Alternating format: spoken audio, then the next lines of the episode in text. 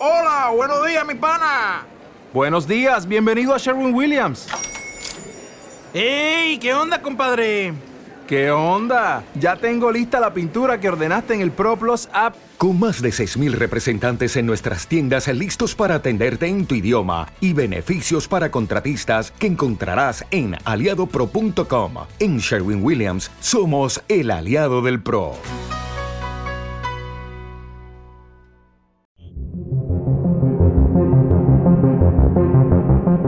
Damos inicio al resumen que muestra los hechos más destacados a nivel mundial. El porqué de las noticias. El porqué de las noticias.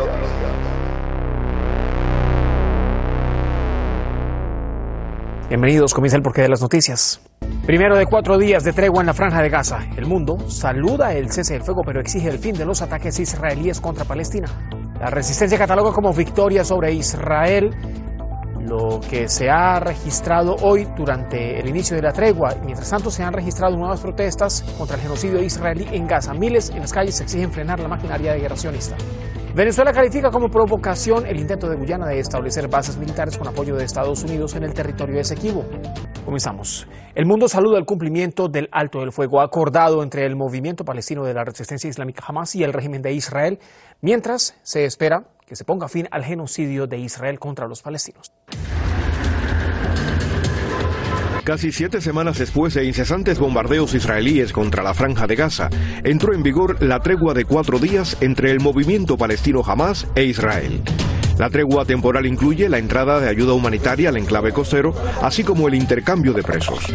Para los grupos de la resistencia palestina, el alto el fuego acordado es como una victoria ante el régimen de Israel, pues este último se vio obligado a aceptar las condiciones de la resistencia.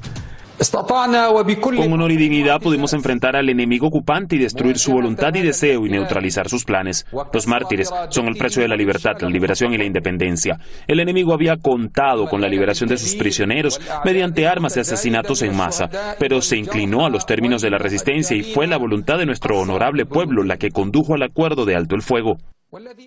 Gobiernos de todo el mundo también dieron la bienvenida al acuerdo y algunos expresaron la esperanza de que conduzca a un fin duradero de la guerra. En este sentido, el canciller iraní Hossein Amir Abdollahian celebró en una entrevista con la cadena catarí Al Jazeera el alto el fuego temporal y destacó que la única solución en Gaza está determinada por el pueblo y la resistencia palestina. Esperamos que este alto el fuego sea el comienzo para detener los crímenes del régimen sionista. Estados Unidos cree que puede decidir qué lado tomará el control de Gaza y al mismo tiempo los palestinos no regresarán a sus hogares, pero él está equivocado. Los palestinos también se sienten satisfechos y optimistas por el alto el fuego alcanzado tras su resistencia ante la invasión israelí. Gracias a Dios, estamos llenos de esperanza, optimismo y orgullo por nuestra resistencia. Estamos orgullosos de nuestros logros. A pesar del dolor que esto causó, sentimos orgullo y dignidad. Consideramos la tregua como una forma de respirar después de 45 o 48 días de sufrimiento para nosotros, los habitantes de Gaza. Israel con su naturaleza salvaje y matando a civiles soñaba superar el de la resistencia. Sin embargo, no alcanzó ninguno de sus nefastos objetivos y la voluntad y decisión de los palestinos pone de relieve que jamás los alcanzará. Tema de análisis. Me acompaña Abu Faisal Sergio Tapa. Tapia es director y ya le veo en pantalla, Sergio, ¿cómo está? ¿Cómo le va? Tapia, su apellido. Director y fundador del diario Palestina Liberation, está en Medellín, en Colombia. Sergio, esta tregua es un reconocimiento de victoria a la resistencia sobre el régimen de Israel? Sí, realmente es una victoria del pueblo palestino que ha dado sus mártires por la liberación de su tierra resistiendo este genocidio, ¿no? Un genocidio de 48 días, pero es un genocidio, una arquitectura que se viene repitiendo desde la Nakba de 1948, permanentemente la masacre sobre el pueblo palestino. Una vez más, el régimen sionista israelí cae derrotado en la franja de Gaza por la resistencia palestina, por su pueblo palestino, recordemos, desde el 2007, el bloqueo continuo, 2014, 2012, 2008, los bombardeos, el genocidio permanente, pero no lo ha logrado, ha caído derrotado estos 35.000 toneladas de explosivos lanzadas sobre la franja de Gaza, más de 20.000 bombas lanzadas sobre hospitales, escuelas. Recordemos, ha destruido más de 250.000 viviendas palestinas, el 80% de la infraestructura de la franja de Gaza ha quedado totalmente destruida. Pero el pueblo resistente ha soportado este genocidio ante los ojos del mundo, ante un occidente que no ha hecho nada, más de 14.000 mártires, más de 6.000 niños mártires, más de 5.000 mujeres palestinas asesinadas, pero realmente es una victoria porque el régimen sionista israelí cae nuevamente arrodillado, debe estar pensando cómo salir de esto, es un callejón sin salida para la entidad sionista. ¿Cuánta fragilidad puede tener estos cuatro días de, tregua, Sergio? Porque se critica además que es una tregua mínima en función de todo tipo de agresión que se ha registrado durante estos casi 50 días, ¿no? Israel además ha amenazado con que seguirá atacando luego de esos cuatro días de la tregua, pero hay algo bastante interesante, algo bastante puntual, y es que el miedo entre la población gazatí persiste en medio de la tregua, porque dicen que no confían en el régimen. Exactamente, nunca el régimen sionista israelí ha respetado ninguna tregua, absolutamente nada. Recordemos los acuerdos de paz, papel mojado, la paz de la muerte para el pueblo palestino, ¿no? Realmente siempre ha violado todos los derechos humanos, acuerdos, siempre históricamente. Pero nos encontramos por un lado que el régimen sionista israelí dice que después de estos cuatro días va a volver nuevamente a bombardear la franja de Gaza. Pero ¿cuál es la cifra que nos preguntamos siempre? a Occidente la va a soportar de niños muertos al régimen sionista israelí. Llegaremos a los 10.000, llegaremos a 30.000 mártires palestinos. Recordemos que el régimen sionista israelí está en crisis, está colapsando, se está derrumbando, por eso necesita asesinar al pueblo palestino. Recordemos los ministros de la entidad sionista han dicho que buscan expulsar al pueblo palestino de justamente la franja de Gaza rumbo a Egipto. No lo han logrado, no lo van a lograr nunca. Por lo tanto, se está levantando la resistencia heroica de la franja de Gaza, pero por el otro lado la Cisjordania ocupada que también heroicamente se levanta y combate contra la ocupación. Por lo tanto, la entidad se encuentra en un callejón sin salida. Recordemos la crisis económica, más de 8 mil millones de dólares tienen justamente gastado en este genocidio sobre la franja de Gaza y sobre la Cisjordania ocupada colapsa por todas partes. Lo más probable es que el régimen sionista israelí termine yéndose nuevamente derrotado como siempre lo ha hecho históricamente ante la resistencia del pueblo palestino. Hay un poco de contexto con los expertos, con los especialistas para entender el porqué de todo esto que ha venido ocurriendo. Lo reiteramos durante casi 50 días. Sergio, muchas gracias. Mientras se registra este primer día de tregua, aumenta el apoyo hacia Palestina y es que se han realizado en diversas partes del mundo masivas marchas pro-palestinas en muestra de solidaridad y en reclamo también del fin de la guerra israelí contra la franja de Gaza. Miles han expresado su conformidad con la tregua humanitaria temporal en el enclave costero. Vamos a ver. Portando carteles y pancartas en apoyo al pueblo palestino, miles de personas marcharon este viernes en el centro de Amán, capital de Jordania, para manifestar su beneplácito con la tregua humanitaria temporal en la franja de Gaza. La marcha enfatizó la necesidad de detener la agresión y el sufrimiento en el enclave palestino, condenando las continuas masacres cometidas por la ocupación israelí. El alto el fuego es el descanso de los combatientes porque enfrentar al enemigo fascista criminal y fallido es una confrontación abierta y continuará hasta el fin de la ocupación en la tierra palestina. El alto el fuego no significa dar oportunidad al enemigo de renovar su agresión, sino que es la confirmación de que la resistencia supo mantenerse firme y luchar con valentía para llegar al alto el fuego que el enemigo se vio obligado a firmar. Por otro lado, musulmanes filipinos realizaron una protesta a favor del pueblo palestino en Manila y exigieron detener de manera permanente los ataques perpetrados por Israel. Estamos aquí no solo por la religión, estamos aquí por la humanidad. Nuestro llamado a Filipinas es a defender la verdad. Las calles de Australia, Bahrein, Qatar, Líbano, Yemen y la Cisjordania ocupada también han sido escenario de manifestaciones en contra de la masacre israelí en Gaza. Pidieron un boicot a productos estadounidenses e israelíes que están acusados de apoyar la ofensiva israelí contra la franja. Hoy salimos a las calles en apoyo de nuestros hermanos palestinos y los combatientes de la resistencia, especialmente aquellos dentro de Gaza, y envío mis saludos a las brigadas Al-Quds y a las brigadas Al-Qassam y a toda la resistencia dentro de Palestina. Saludo a ustedes y a su firmeza contra este cobarde enemigo sionista. Estoy aquí hoy porque toda la gente en Palestina está siendo bombardeada y los niños y las escuelas están siendo bombardeados. En Beirut, miles de personas realizaron una sentada frente a la sede de la ONU en apoyo a los palestinos. Los congregados corearon consignas contra el régimen de Israel y elogiaron la firmeza y resistencia del pueblo de Palestina.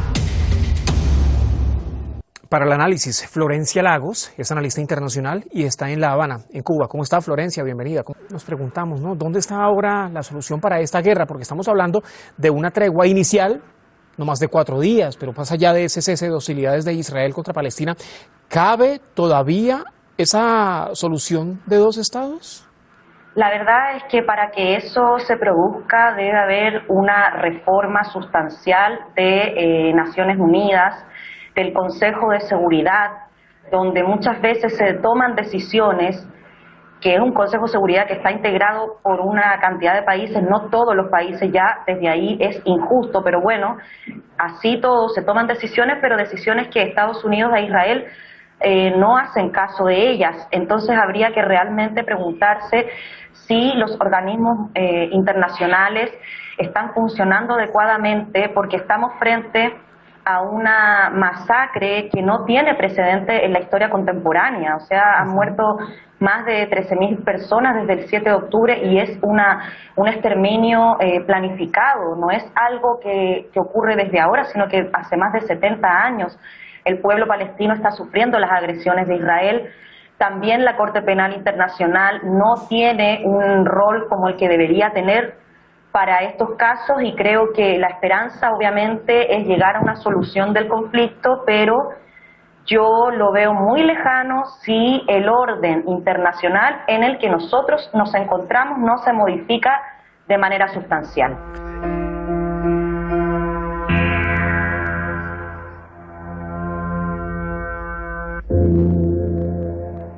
Al aire el porqué de las noticias. El análisis que muestra los hechos más destacados a nivel mundial por 93.1 FM. La radio que tú quieres.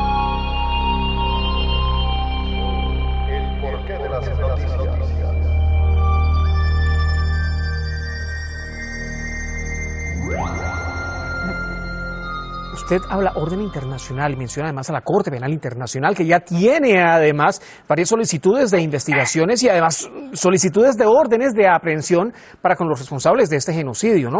Pero entonces acá, a ver, por ejemplo, surge a corto o a mediano plazo esta injusticia que, que ha amparado, ¿no? De por sí al régimen de Israel.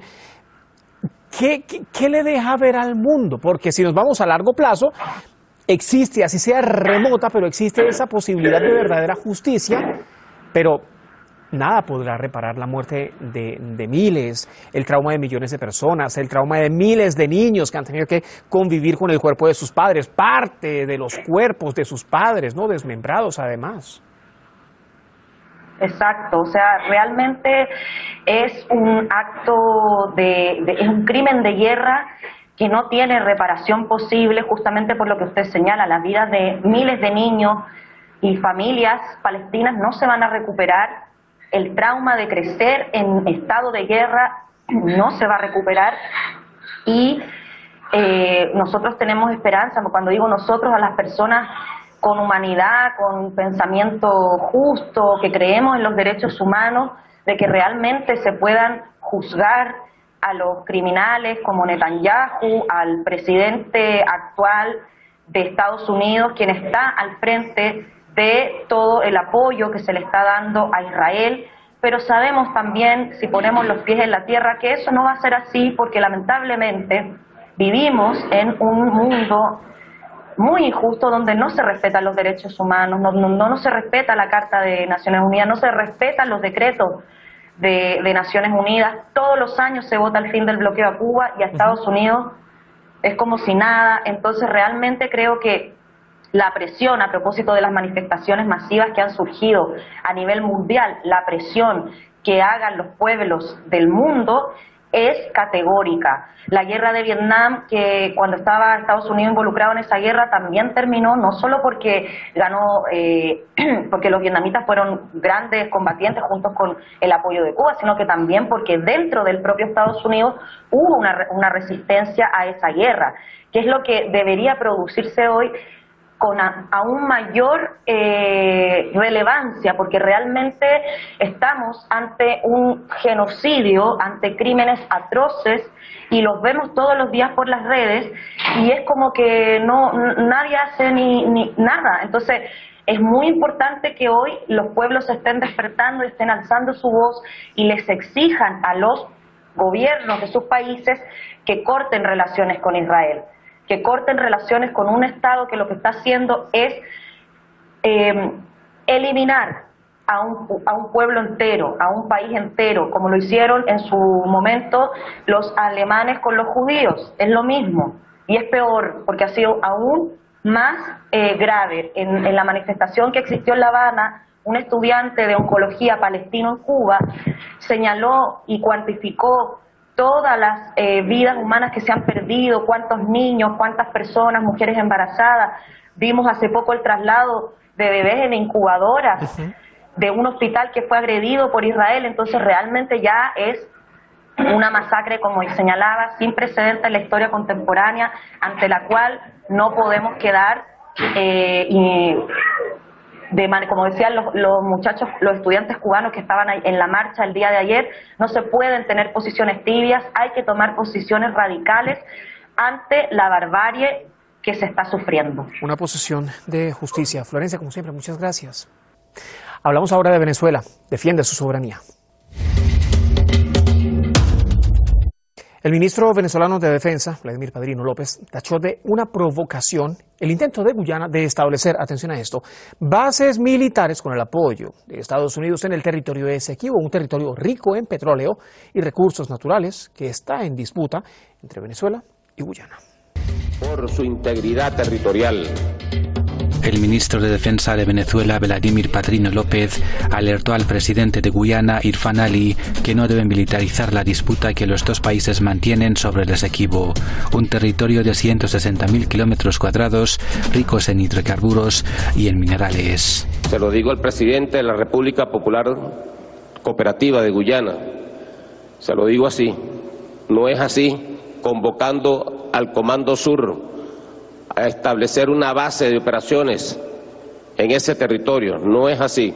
El alto responsable militar invitó a Guyana a que se sienta a la mesa del diálogo para buscar una solución a la disputa territorial. Esto se resuelve, como lo ha dicho el presidente Nicolás Maduro, con diálogo, con diplomacia, conversando, llegando a un acuerdo mutuamente satisfactorio para ambas partes, como lo reza el Acuerdo de Ginebra.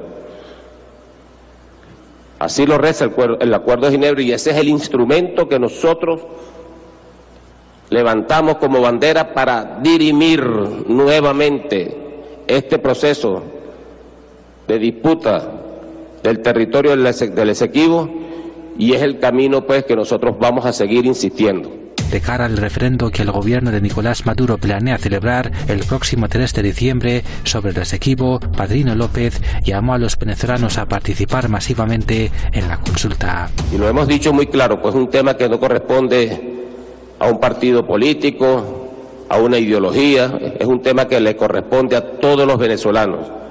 Y por eso estoy empeñado en invitarlos a todos y a todas, al pueblo de Venezuela, Empeñado estoy en pedirles que salgan a votar. En la consulta se realizarán cinco preguntas respecto al equipo. El Ejecutivo espera que la medida refuerza la defensa de un territorio que Venezuela reclama como suyo. Se van sumando aristas a esta disputa. Me acompaña desde Caracas, en Venezuela, Rosalba Lowe, es periodista y analista internacional. A ver, Rosalba, se suma ya esta pretensión confesa, ¿no? del establecimiento de bases militares, no cualquiera, no cualquier tipo de bases, sino con el apoyo del Comando Sur de Estados Unidos ¿Qué busca Guyana con el establecimiento de, de, estas bases militares en una zona en disputa en el territorio de Esequibo, que además, lo decíamos, rico en recursos naturales? Sí, precisamente, tenemos que recordar, Venezuela tiene más de 100 años en, en este proceso, proceso de defensa de la soberanía patria, de la disputa internacional eh, y precisamente ha usado la diplomacia bolivariana de paz eh, a lo largo de todas estas décadas eh, sin distingo político partidista y a pesar de los distintos presidentes que han pasado por toda la gesta venezolana, todos han defendido el derecho legítimo del territorio de la Guayana Esequiba.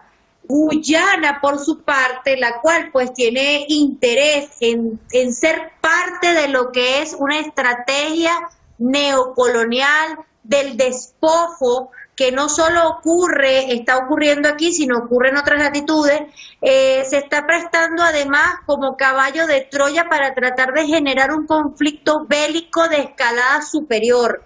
Eh, y por supuesto que el presupuesto de, los Estados Unidos en cuanto a lo que es la dinamización de la, de la guerra como tal es ir acercándose y tratar de justificar la colocación de bases de la OTAN, eh, bases militares que, que intenten cercar a Venezuela y más allá de ello, la intención de Guyana, por supuesto que es totalmente económica, en primer lugar, económica, geopolítica, y su objetivo es tratar de dominar, eh, ser un país dominante de lo que es los países miembros del CARICOM. Un objetivo estratégico de los Estados Unidos, porque Guyana es títere de los Estados Unidos, eh, uno de los objetivos estratégicos es tratar de destruir la unidad de los países del Caribe, Venezuela y Sudamérica, y más allá de ello, aniquilar este proyecto de integración en el marco de un recurso energético como lo es Petrocaribe. Se está intentando acá, Rosalba, tergiversar o incluso politizar el caso del Esequibo, porque a ver, realmente el Esequibo, ¿no? Más que eh, dividir como se está queriendo hacer notar ¿no? desde factores externos, a Venezuela prácticamente está uniendo más a los venezolanos. Lo vimos en el simulacro del anterior domingo.